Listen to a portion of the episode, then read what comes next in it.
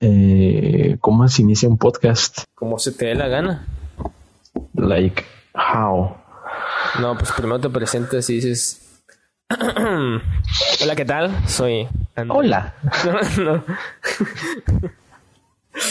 No, no, dices como, dices como, nomás dices tu nombre y tú como dices la fecha y empezamos a hablar del tema, like. Um, Pues es que, es que en realidad es, tiene que ser tal cual, like. Es tipo, A conversation. sí, como una conversación tal cual. Tiene que ser totalmente natural porque, o sea, de preferencia, para que no suene actuado y podamos fluir totalmente. Es decir, Seremos- todo se empieza con una pregunta. Yo te pregunto, este, Ah, es verdad. ¿cómo, cómo, Yo, yo, yo, yo te pregunto, yo, yo, yo, yo, yo, qué pues? Andrei, ¿Qué pasó? Andrei, ¿Qué pasó? ¿cuál es Dime. tu opinión? Vamos a, bueno, no, no, no es una pregunta, te, te voy a dejar caer un tema. A ver, El, el, el bendito tema de las clases en línea. pues mira, aquí, aquí hay un severo problema con las clases en línea. Si no te voy a mentir. Eh, Aquí, ahí en Tijuana y acá en Sinaloa.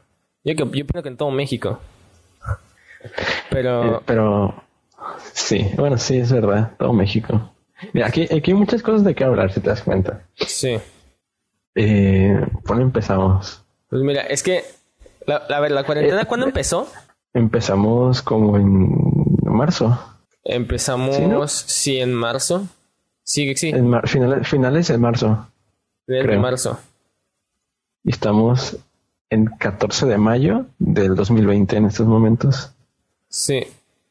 Este, ya han pasado, o sea, ten en cuenta que ya han pasado ya dos meses, ¿ok? Pasó. Duele, ¿eh? Pa- Duele. llevamos dos meses en cuarentena. En un. No quiero decir en un país totalmente tercermundista porque. No, Porque lo es. no porque lo es. Pero a lo que me refiero es que. Bueno, digamos que la situación. Digamos que tiene una mentalidad no muy. No muy. No quiero decir. Mira, correcta, sido un fracaso. ha sido un fracaso, exacto. Dejémoslo así. Ha sido un fracaso a lo, a lo esperado.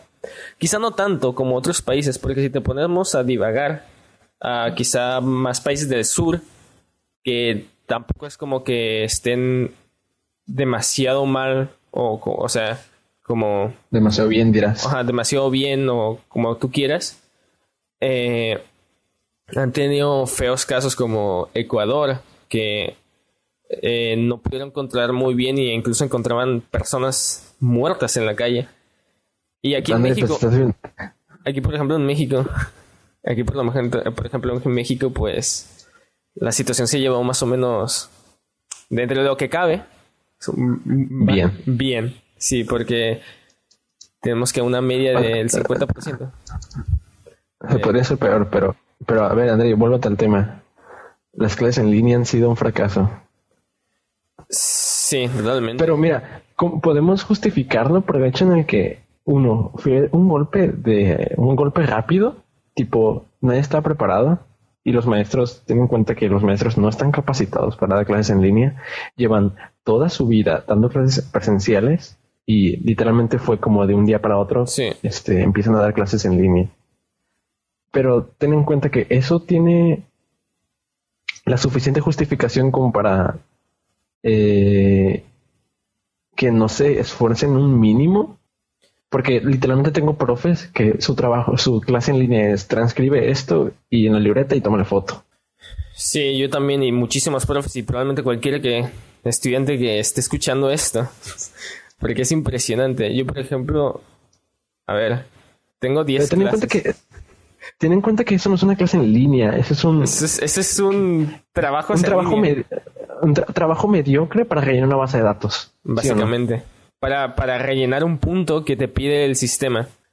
Para rellenar una base de datos, exactamente. Sí, Es tipo, una clase se compone por participación constante, una explicación amplia y un res- resolvimiento de dudas. sí, porque tú, por ejemplo, ¿para qué vas a la escuela? Vas para aprender. Y Es- Totalmente, pero hay quizá hay un- algunas personas que se les dificulta un poco más aprender algunas cosas y a veces se le pide como ese extra a algunos profesores de que apoyen a los alumnos que, que le den ganas de aprender o de querer algo, como, como una guía, ¿me entiendes? Y a veces que todo lo contrario, como en estos casos que ya literalmente dan ganas de hacer nada. Se te quitan las ganas de estudiar. Es como, es como, es como mucho trabajo dejado a lo tonto. Así. Sí, muy saturado. Yo personalmente, de tanto trabajo que me dejan, o sea, es, que lo, que estoy estudiando está, está muy bien, por lo menos ahorita en la preparatoria, eh, pero los trabajos en línea eh, ya me han quitado las ganas, incluso ya nomás me he puesto a aprender yo solo, porque es la única forma que me dan ganas de aprender. De hecho, es...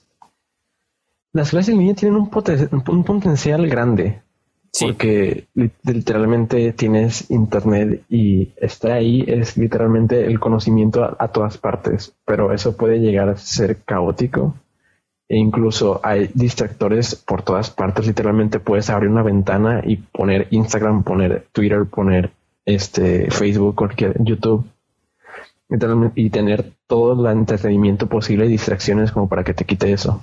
Sí, y aparte, eh, o sea, este, o sea, aparte, a, más para peor, incluso te puedes encontrar desinformación.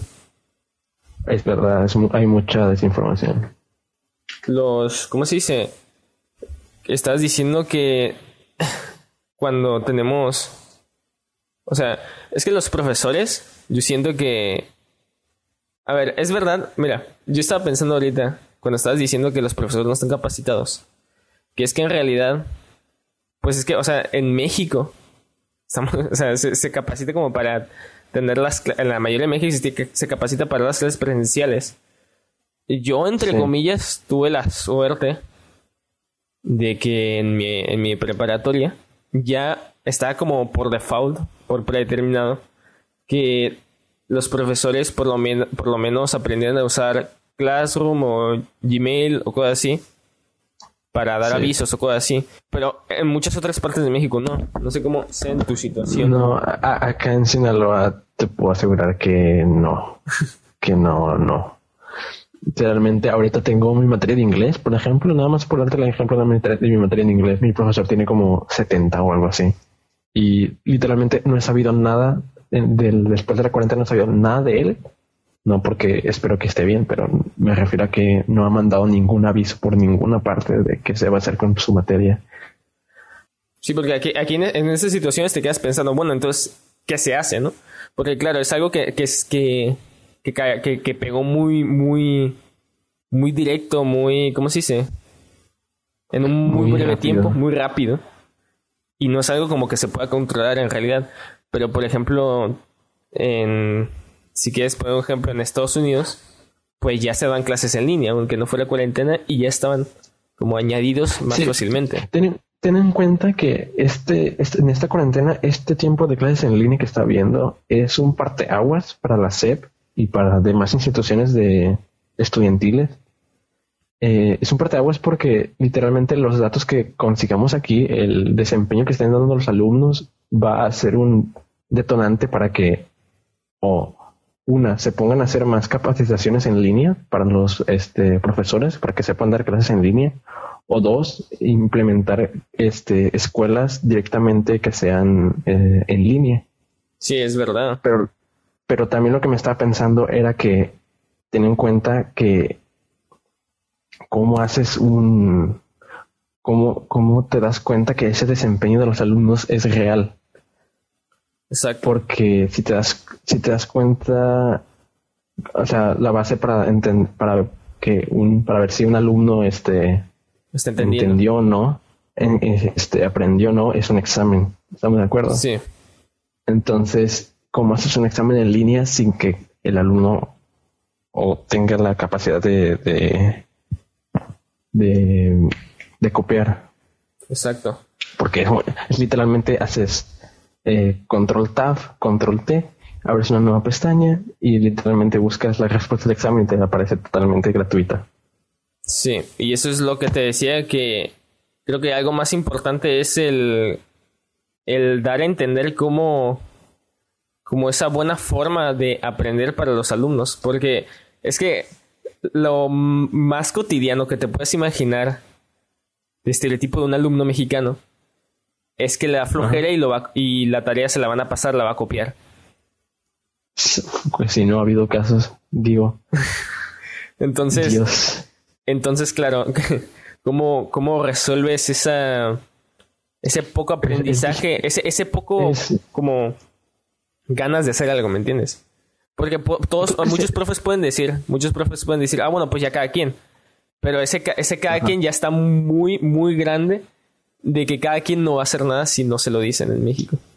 Yo pienso que las clases en línea, tipo, se necesita este disciplina, cosa que Sí. literalmente no, No tiene hay. México. No.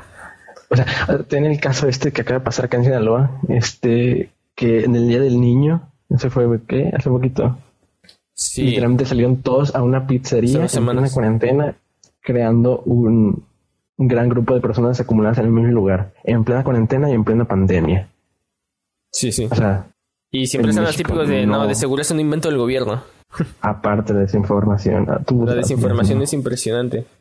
Ahora, ¿a quién le echas la culpa? Pues bueno, es complicado, ¿no?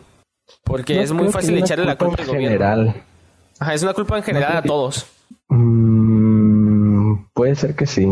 Porque piensa, o sea, la culpa no viene de nosotros ahorita, sino las malas decisiones que se han tomado en los últimos años. En general, por todas las personas. Yo he leído quejas de alumnos hacia profesores diciendo que su trabajo es muy amplio y que no hay tiempo para terminarlo a la hora. ¿Qué tal eso? Em, ¿Qué opinas de los alumnos que dicen que no hay tiempo para entregar las tareas? Yo opino que... Tipo, o sea, est- están es posible que tengamos mucho más tiempo en estos momentos, pero también es posible de lo que se están quejando realmente es del trabajo este mediocre que nos están dando que hacer. Pues yo opino que... A ver. Es que la mayoría, conociendo a la mayoría de alumnos, ya por Sí. poner una media, eh, simplemente se están quejando por el exceso de trabajo. Es verdad que, que sí es una forma mediocre en simplemente dar trabajos y trabajos y trabajos. Y sinceramente, eh, lo que yo veo es que efectivamente sí están dejando un poco más de trabajos, depende de escuela, de X o Y, puede cambiar.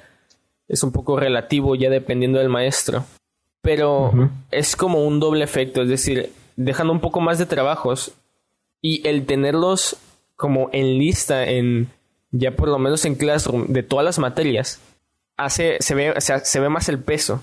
Aparte de que no no es como ¿me entiendes? Cada quien lo está haciendo más como independiente Oh, ya de te, sus te casas. entiendo, te entiendo, te entiendo. Porque es algo que O me pasó a mí al principio y dije, bueno, bueno, ¿qué es esto? Muchísimas tareas, pero luego me di cuenta que en realidad te estaban dejando la mayoría de los profesores más o menos los mismos trabajos como del día. Lo que pasa es que esos trabajos lo hacíamos en media, un- una hora porque tenías la presión y tenías los compañeros al lado y cualquier duda la preguntabas. Pero aquí estás en tu casa que el tiempo pasa volando y se te empieza a acumular todo y se empieza a hacer una avalancha y dices, ¿qué está pasando? Es verdad.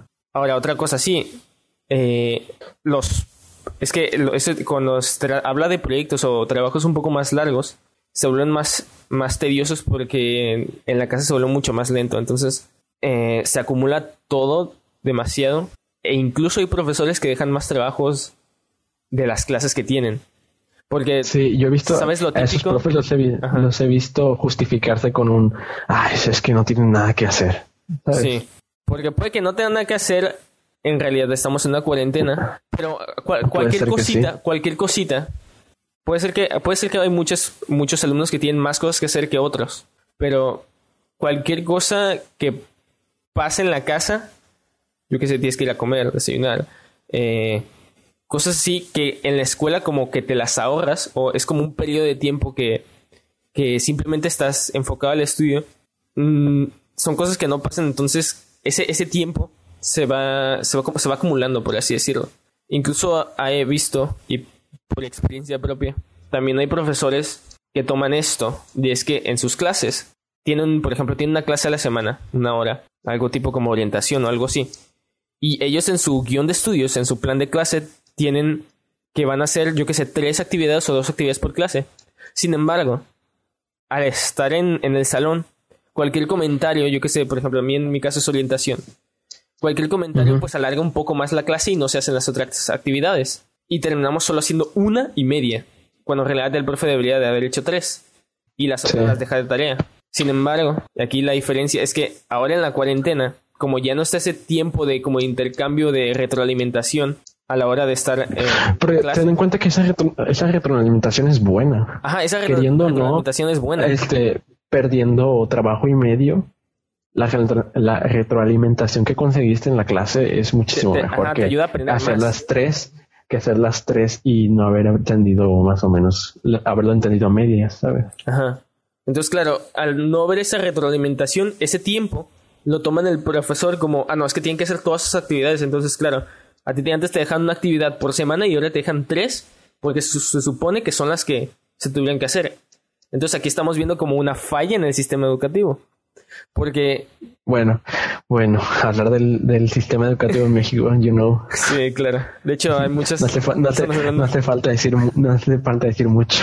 Sí, sí. Aquí no, aquí no le pasa que están en, en que en todas las clases que tuvieron tienen un guion de estudios, pero en realidad no lo- nunca lo ven todo.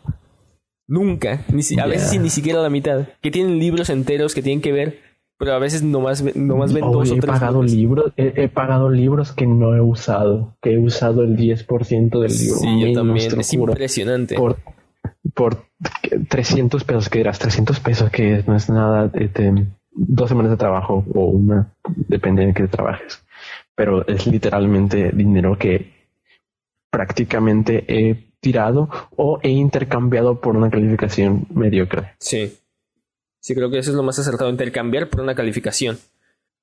Sí, y es impresionante porque es que es una situación que siempre se, como que en México siempre se ha vivido, pero ahora en la cuarentena es mucho más tedioso. Sí. Es como que se remarca todo lo, lo negativo de la todo, educación. todo lo malo. Ok, entonces hay que dejar las cosas malas a, a- a un ladito, un momento. Ajá. ¿Qué cosas buenas han pasado en estas clases en línea, André? ¿Qué cosas buenas han pasado en estas clases en línea? Pues fíjate que nunca me lo he preguntado y me lo he preguntado, pero nunca he divulgado demasiado. Yo, por ejemplo, eh, cosas positivas que he visto es que siento que hay más libertad de como que de buscar lo que quieres aprender. No sé si me explico. Sí. Porque hay veces que quizá no. Pero esa, es, Ajá. esa libertad siempre ha estado. Lo que pasa es que, Sí que- ahora nos las pusieron en la cara, Sí, literalmente. básicamente. es como que, mira, toma esto. Y es como que, oye, Ajá. Mm, este, una cosa buena mía. O a ver, ¿tienes una? Em, pues cosas buenas que he visto ahora en las clases en línea es que ahora los profesores ya se están capacitando para dar clases en línea. Y esto de explorar, ah, también los alumnos, claro, esto es otra parte buena de las clases en línea. Que ahora el estar forzados a estar utilizando la tecnología para las clases, eh, Sí. muchos empiezan a encontrar muchas herramientas muy útiles para las clases que se pueden aplicar en presenciales. Por ejemplo, eh, eh, por ejemplo, muchos alumnos que están estudiando matemáticas no conocían GeoGebra, por dar un ejemplo. Sí. Entonces, eh, GeoGebra, que es una herramienta para hacer gráficas y funciones y todo lo que tú quieras, eh, El comercial que te acabas de aventar, increíble. patrocinado por ¿no? GeoGebra. GeoGebra. No, Descarga ahora en Play Store. Corre y ve y aprende. No basta. No, mira, también en el caso de los maestros, eh, conozco maestros que, inclu- incluido mis padres, eh, que también son maestros, por cierto, em, que daban clases y quizá no estaban tan acostumbrados a usar tanto esas herramientas. Y ya están eh, aprendiendo a utilizar Excel, Classroom, las herramientas de video, em, documentos, formularios, que, al, que se dieron cuenta que si esto lo pudieran aplicar en clases presenciales, eh, les, les facilitaría mucho, porque incluso pueden hacer un itinerario de clases, es decir, un, un- un calendario de qué actividades se tienen que hacer mucho más fácil. Y se hacen una Sí. amplia, más amplio las como opciones para hacer las cosas. Yo digo que eso es un Lo gran me- punto positivo. Lo que me doy cuenta es que allá en Tijuana, bueno, al menos en la prepa en la que estás, se está haciendo un mínimo trabajo bien. Pero literalmente aquí no me ha tocado ni, ni usar ningún, este, alguna plataforma en línea. O sea, me refiero a de video de alguna clase en línea con algún profe. Y no me ha tocado ni, tampoco hacer ningún trabajo que me requiera, este, o meterme a un software nuevo o meterme a algo en, en la computadora, ¿sabes? Todo me ha sido este copiar y pegar mm, no ni de Wikipedia. Literalmente, el, en uno de los foros que tengo, literalmente me han mandado PDFs que escribe esto en hojas blancas, tómale foto y envíamelo. o sea, eh, supongo, o sea, ese profe no es malo, de hecho se esfuerza en hacernos una gran explicación en, en, en el propio PDF y en, las propias indicaciones que está dando en el, en el S. Pero no se da cuenta que no le está funcionando. O quizás se esté dando cuenta y no sepa qué hacer. Pero, o sea, va a sonar esto. Me doy cuenta con mis compañeros que literalmente el grupo está yendo con cosas de que, hey, yo no voy a hacer lo de este profe porque literal no entiendo nada y de bla, bla, bla, bla, bla, bla. Y es como el profe aún no se ha dado cuenta y sigue terco con que está haciendo las cosas bien aunque quizás sí las esté haciendo bien, pero no para este grupo. Digo, ser un profe también supongo que te tienes que adaptar a cómo es tu grupo. y si tu grupo no está entendiendo con tu forma de, con tu forma de, explicar o con tu forma de dar la clase, tienes que, o una, cambiarte a otro grupo, o dos, adaptarte a tu grupo. Sí, sí, lo veo totalmente. Incluso, incluso también los alumnos obviamente tendrían que aportar algo a esa adaptarse. Sí, obviamente. Eh, pero eso es, es complicado, claro, porque cada grupo es diferente, o sea, cada persona es diferente, cada grupo es diferente, se crea un crisis. Tendría que, tiene que haber un, un nivel ya de, para controlar ese, ese asunto, claro. Y es algo que no se tiene muy controlado, por lo menos eh, ya normalmente en México, por generalizar. Y fíjate que lo que dices de mi escuela es que sí se tiene un poco Mm, es verdad que está un poco más, más, este, más bien hecho. Pero en realidad la, única clase, solo, con decirle que solo tengo una clase en línea, ¿ok? Tengo 10 materias y solo una materia que es matemáticas. El profe se esfuerza para eh, hacer sus, sus clases en línea vía Zoom, grabar sus clases y poner los trabajos. Que por lo menos, eh, que quizá no es lo mismo que estar en clase, pero ya por lo menos. Se intenta. ajá, ya por lo menos. Y se nota el esfuerzo. Y se nota el esfuerzo, exacto. Y ya por lo menos eh, hay esa retroalimentación de las dudas que, que, se resuelven y ya, ya, es algo. Hay otros métodos que tengo otro profesor que básicamente está subiendo videos que él graba tutoriales de ah, diseño gráfico.